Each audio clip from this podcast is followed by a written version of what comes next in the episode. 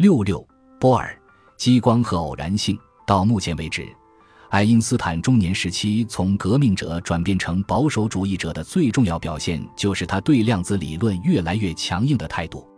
量子理论在二十世纪二十年代中期造就了一个崭新的力学体系。他对这种新的量子力学疑虑重重，追寻一种能够将量子力学与相对论调合起来，并且恢复自然确定性的统一理论。这些将是其后半生科学生涯的主要工作。他曾是一个无畏的量子先驱，与普朗克一道在二十世纪之初发动了量子革命。与普朗克不同，他是少数几位真正相信量子的物理实在性的科学家之一。认为光实际上是以能量包的形式出现的，这些光量子有时表现得像粒子，是不可分的单元，而不是连续体的一部分。在一九零九年的萨尔茨堡演讲中，他曾预言物理学必须承认光有波粒二象性。在一九一一年第一次索尔维会议上，他宣称普朗克理论中的这些非常令人困惑的非连续性似乎在自然中真实存在着。普朗克并不认为他的量子果真具有物理实在，这使得普朗克在提名爱因斯坦当选普鲁士科学院院士的推荐信中说：“爱因斯坦的光量子也许走了极端。”另一些科学家也不肯承认爱因斯坦的量子假说。能斯特称他也许是迄今为止最为奇特的说法，即使在实验室中证实了光量子的预言能力之后。密里根也称他完全站不住脚。量子革命的新阶段开始于1913年，那时波尔提出了一个修正的原子结构模型。波尔比爱因斯坦年轻六岁，他才华横溢，但却腼腆害羞，不善表达。他是丹麦人，因此可以从普朗克、爱因斯坦等德国人的工作，以及汤姆孙。卢瑟福等英国人在原子结构方面的工作中中立的汲取养料。当时，量子理论是德国人的发明，很少进入英国。爱丁顿回忆说，波尔曾经在剑桥追随汤姆孙进行研究，但这位口齿不清的丹麦人与那位唐突的英国人交流起来有困难，于是波尔转到曼彻斯特，在更合群的卢瑟福那里工作。卢瑟福曾经提出过一种原子模型，即微小的带负电的电子围绕着带正电的原子核旋转。然而，这些电子并不会像经典物理学所暗示的那样塌缩到原子核里，释放出连续的辐射光谱。波尔据此对原子模型做了改进。波尔的新模型乃是基于对氢原子的研究，在这一模型中，电子只能沿某些特定轨道。以某些离散的能量态围绕原子核旋转，原子从辐射中吸收的能量必须恰好能够把电子升至另一个允许的轨道。类似的，原子发射的能量必须恰好能够使电子降至另一个允许的轨道。当电子从一个轨道运动到另一个轨道时，就发生了量子跃迁。换句话说，它是从一个能级到另一个能级的不连续转移，期间没有过渡。波尔继而表明如何用这个模型来解释氢原子的光谱线。听说波尔的理论时，爱因斯坦既印象深刻，又有点嫉妒。有位科学家曾对卢瑟福说：“他告诉我，他也曾经有过类似的思想，但却不敢发表出来。”爱因斯坦后来这样评价波尔的发现：“这是思想领域最高形式的音乐。”爱因斯坦1916年的一系列论文便是基于波尔的模型。其中最重要的一篇《论辐射的量子理论》于1917年在一本杂志上正式发表。爱因斯坦从一个思想实验开始，一个充满原子的枪式受光的照射。爱因斯坦继而将波尔的原子模型与普朗克的量子理论结合起来。如果电子轨道的每一变化都对应着一个光量子的发射或吸收，那么一转眼。就可以用一种更好的方式导出普朗克的黑体辐射公式。正如爱因斯坦对贝索所说：“关于辐射的发射和吸收，我忽然有所领悟。这一点你会感兴趣的。这完全是从普朗克公式引出来的一个惊人结果。这一切全是量子化的，原子自发地发出辐射。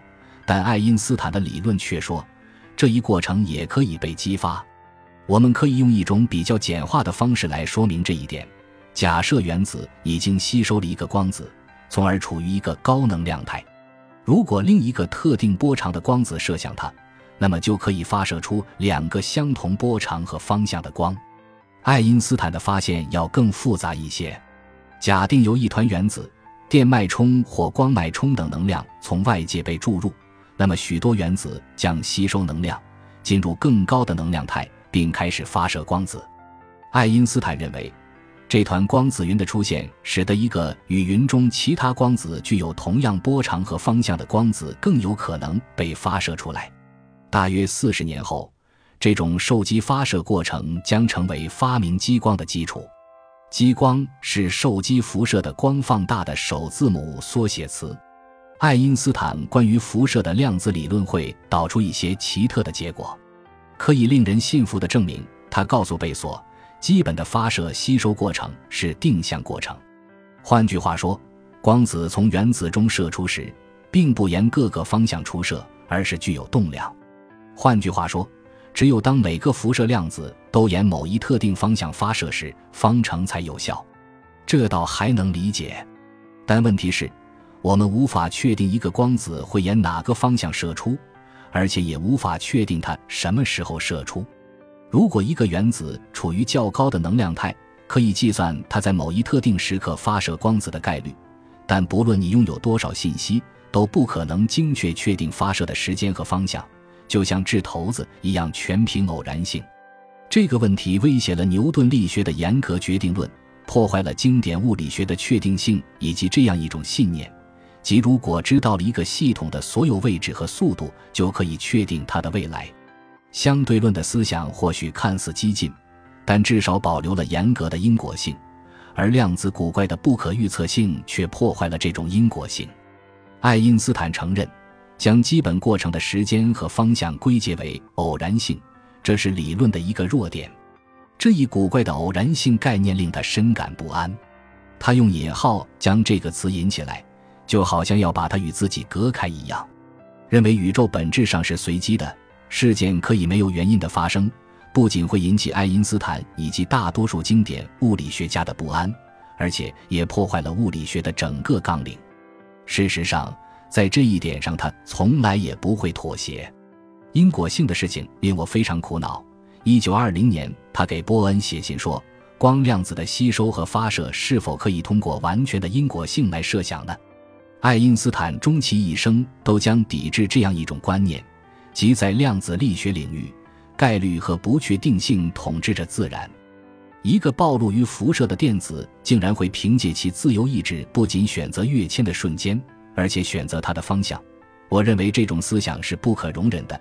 几年后，他对波恩绝望地说：“要是这样，我宁愿当皮匠，甚至是赌场中的雇员，也不愿做物理学家。”从哲学上讲，爱因斯坦似乎对反相对主义者做了回应，后者把爱因斯坦的相对论解释为终结了自然中的确定性和绝对性。事实上，爱因斯坦认为，相对论导向了一种基于四维时空结构的对确定性和绝对性的更深描述，他称为不变性；而量子力学却基于自然中实际隐藏的不确定性，事件只能通过概率来描述。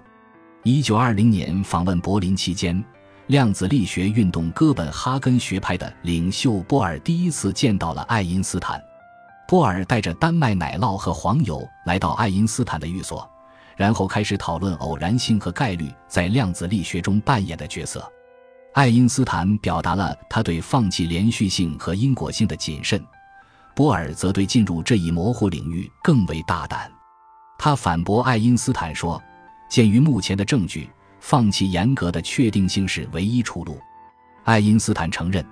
波尔在原子结构方面的突破，以及它所蕴含的辐射量子的随机性，给他留下了很深的印象，但也使他感到忧虑。也许我自己本来也可以得出类似的结论，爱因斯坦感慨地说。但果真如此的话，那将意味着物理学的终结。虽然爱因斯坦觉得波尔的思想令人惶恐，但他发现这个不拘礼节的高个子丹麦人很可爱。在我的生活中。很少有人能像你一样带给我如此乐趣。他在那次访问之后马上写信给波尔，还说乐于想象你那孩子般的愉快面孔。他在其他人面前也有相同的评价。波尔在这里，我和你一样喜欢他。他写信给两人共同的朋友莱顿的埃伦菲斯特，他极为敏感，就好像在这个世界上恍惚的游走。波尔对爱因斯坦也十分敬重。一九二年十一月宣布他们相继获得诺贝尔奖后，波尔写信说：“爱因斯坦首先是因为你在我研究的那个领域中做出的基础贡献而被认可，这使他倍感喜悦。”第二年夏天，在从瑞典发表获奖演说回家的路上。爱因斯坦到哥本哈根看望波尔，波尔在火车站迎接他，乘有轨电车接他到家。他们在路上就开始争论起来。我们乘坐电车，谈兴正浓，不觉坐过了站。波尔回忆说：“我们下了车往回走，但又坐过了站。”两人都没有留心，因为这种对话实在是太让人着迷了。我们来来回回的坐车，波尔说：“人们对我们怎么看，可想而知。”他们的关系不仅是一种友谊，而且也成了一种思想交流。它始于对量子力学的不同观点，随即扩展到科学知识和哲学的相关问题。在整个人类思想史上，没有什么对话能比尼尔斯·波尔与阿尔伯特·爱因斯坦在若干年里关于量子含义的对话更伟大了。曾经在波尔指导下进行研究的物理学家惠勒说，社会哲学家斯诺甚至宣称。此前从未有过更为深奥的思想辩论，他们的争论涉及宇宙设计的核心：是否存在着一种不依赖于我们观察的客观实在？是否存在着什么定律能够给看似随机的现象恢复严格的因果性？宇宙中的一切事物是否都是被预先决定的？在以后的日子里，波尔将一次次地揭示爱因斯坦的错误，以使其皈依量子力学。爱因斯坦，爱因斯坦，爱因斯坦。每一次恼人的会面之后，他都会这样喃喃地说。但这种讨论背后隐藏的是一种深挚的感情，甚至是会心的幽默。有许多次，当爱因斯坦宣称上帝不会掷骰子时，波尔都会反唇相讥地说出那句名言：“爱因斯坦，不要告诉上帝做什么。”感谢您的收听，本集已经播讲完毕。喜欢请订阅专辑，关注主播主页，更多精彩内容等着你。